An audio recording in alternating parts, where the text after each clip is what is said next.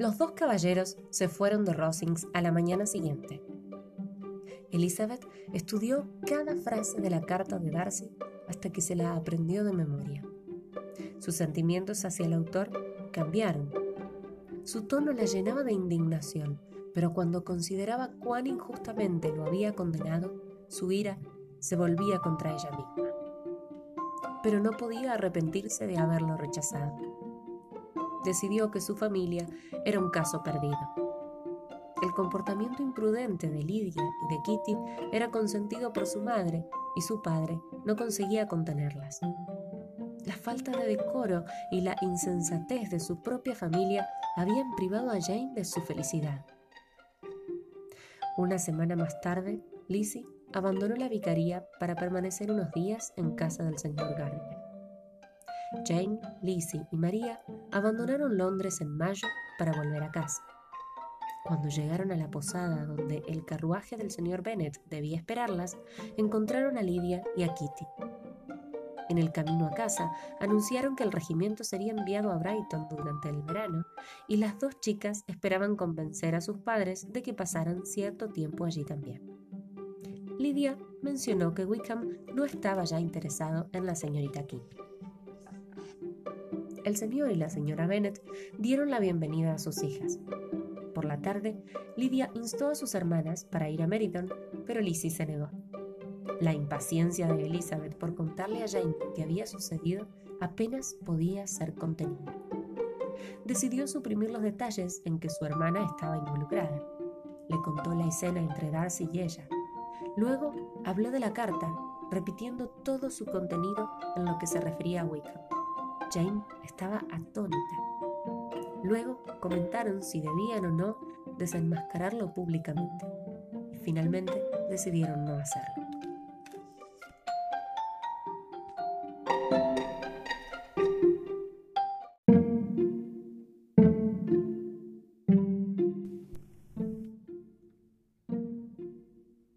La segunda semana después de su regreso era la última de la estadía del regimiento en Meriton y todas las jóvenes del vecindario se sentían tristes, especialmente Kitty y Lydia.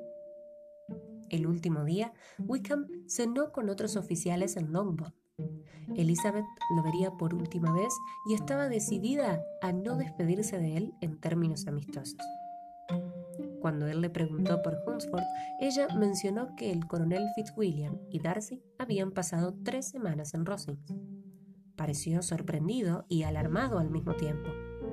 Luego ella agregó que había llegado a conocer mejor a Darcy y entendía su personalidad. Por lo tanto, se despidieron con el deseo mutuo de no volver a verse otra vez.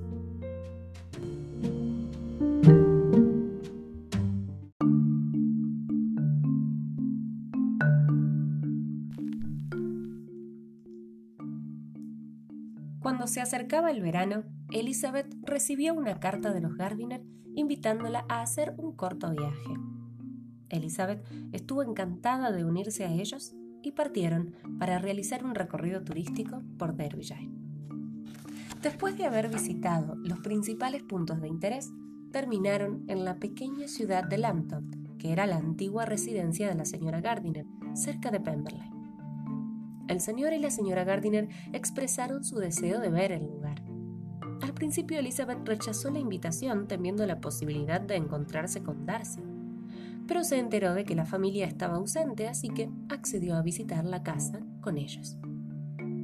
Pepperley House era un edificio muy grande, de piedra, sobre un terreno ligeramente más elevado que el parque, con un ancho arroyo frente a él.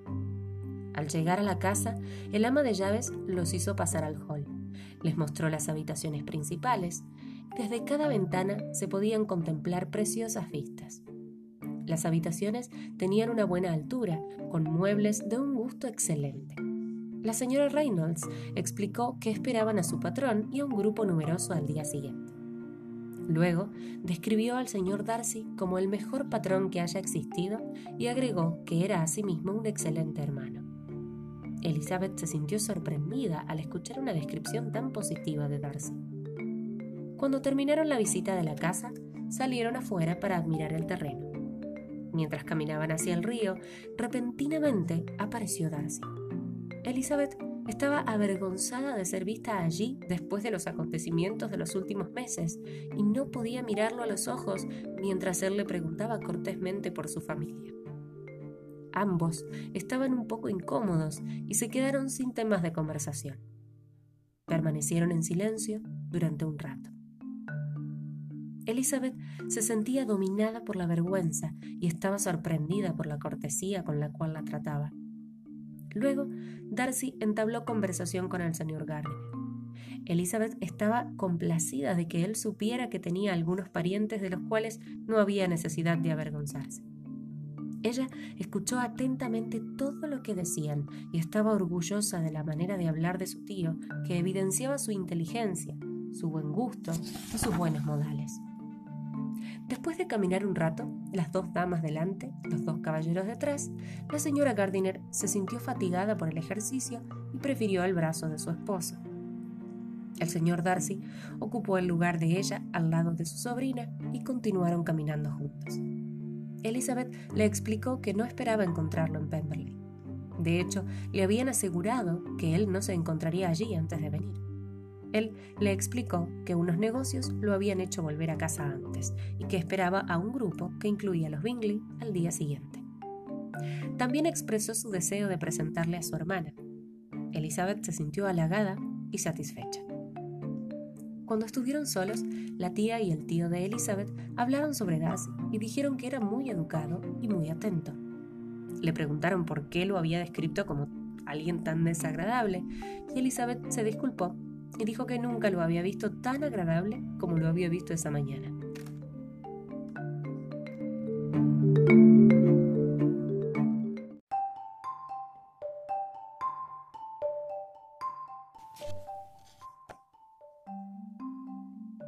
Siguiente, Darcy y su hermana Georgiana visitaron a Elizabeth en su posada. Con asombro, Elizabeth observó que la señorita Darcy era bonita y elegante, pero extremadamente tímida, y, al menos, estaba tan avergonzada como ella. Sus modales eran delicados y poco presuntuosos. Bingley vino pronto también.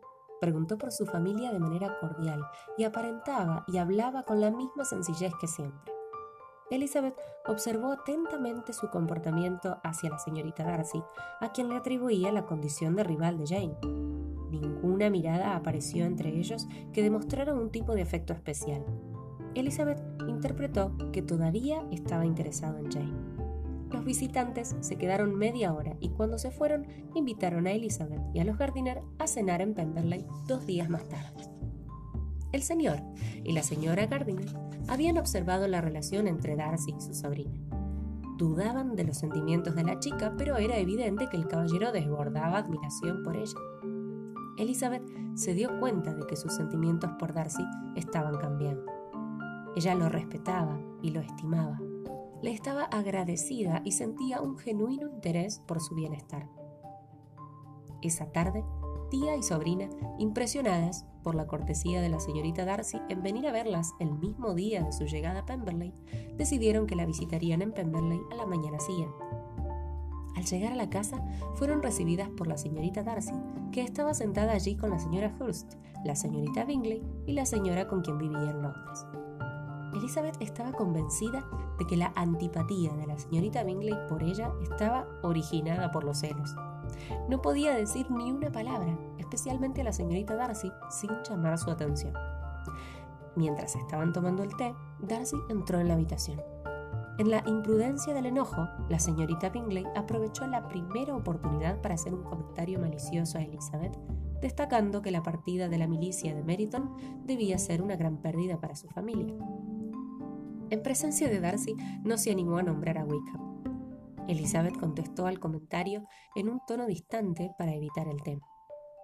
Su visita no duró mucho más tiempo.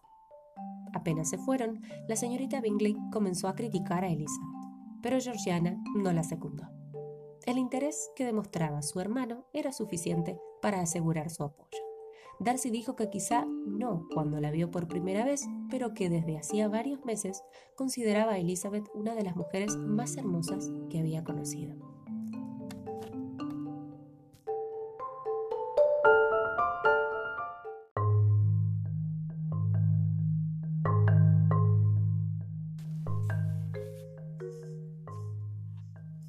De vuelta a su posada, los Gardiner decidieron ir a dar un paseo y Elizabeth se quedó sola. Le entregaron dos cartas de Jane. La primera había sido enviada incorrectamente y había sido escrita cinco días antes, así que la abrió primero. El comienzo contenía un resumen de todas sus pequeñas fiestas y compromisos, pero la segunda mitad, que estaba fechada un día después y escrita en un evidente estado de agitación, relataba que el coronel Forster había informado a los Bennet que se había fugado con Wickham. Lidia había dejado algunas líneas a la esposa del coronel revelándole sus intenciones. Sin tomarse ni tiempo para pensar, Elizabeth abrió la otra carta. Ahora temían que Wickham nunca hubiera tenido intenciones de casarse con su hermana. Su madre estaba enferma y permanecía en su habitación. Su padre iría a Londres para intentar encontrarlos. Terminaba la carta pidiendo el consejo y la ayuda del señor Gardiner y le rogaba a su hermana que volviera. Elizabeth se sintió horrorizada, dándose cuenta de que si Wickham no se casaba con Lydia, la reputación de Lydia y de la familia entera terminaría arruinada. Cuando Elizabeth salía precipitadamente en busca de los Gardiner, apareció Darcy. Se dio cuenta de que estaba extremadamente preocupada y nerviosa. Ella rompió a llorar y le contó la historia. Elizabeth se culpaba a sí misma porque pensaba que ella debería haberlo evitado todo. Decidió volver a casa inmediatamente. Se disculpó con Darcy y su hermana por romper su compromiso para cenar. Esa noche, Elizabeth y los Gardiner volvieron rápidamente al hogar de los Bennet en Longbourn.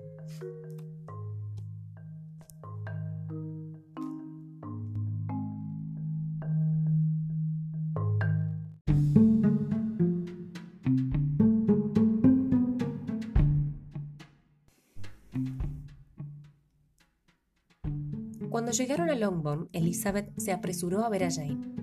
Su padre todavía estaba en Londres y había escrito para decir que había llegado sin incidentes y para darle a Jane su dirección. Luego simplemente agregó que no escribiría otra vez hasta que tuviera algo importante que comunicar.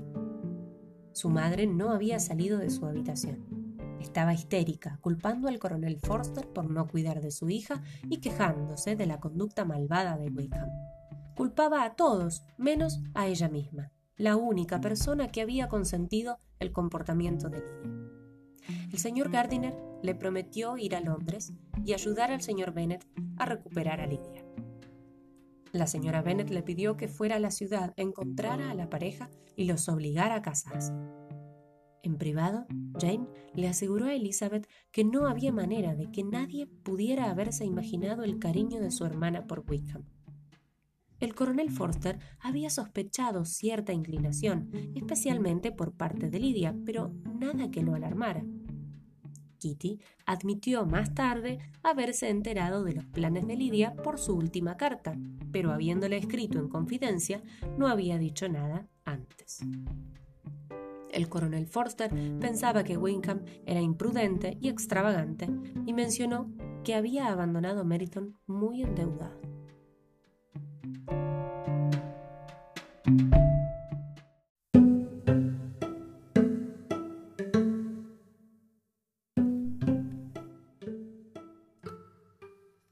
El señor Gardiner siguió al señor Bennet a Londres.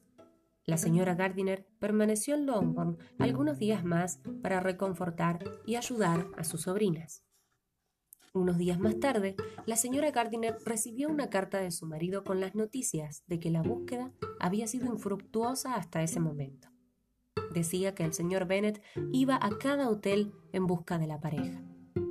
Cada día en Longbourn era un día de ansiedad, pero la peor parte del día era la llegada del correo. Llegó una carta para el señor Bennet, del señor Collins. Jane la leyó de acuerdo a las instrucciones de su padre de abrir todas las cartas que llegaran durante su ausencia. Elizabeth la leyó también. Acusaba a los Bennet de ser malos padres y recalcaba que el comportamiento de Lydia perjudicaba a toda la familia. El señor Gardiner escribió de nuevo para decir que los intentos de rastrear a Wickham a través de sus amigos y familia habían fracasado.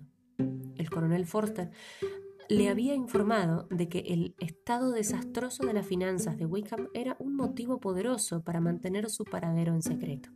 La carta continuaba diciendo que el señor Bennet volvería a casa pronto.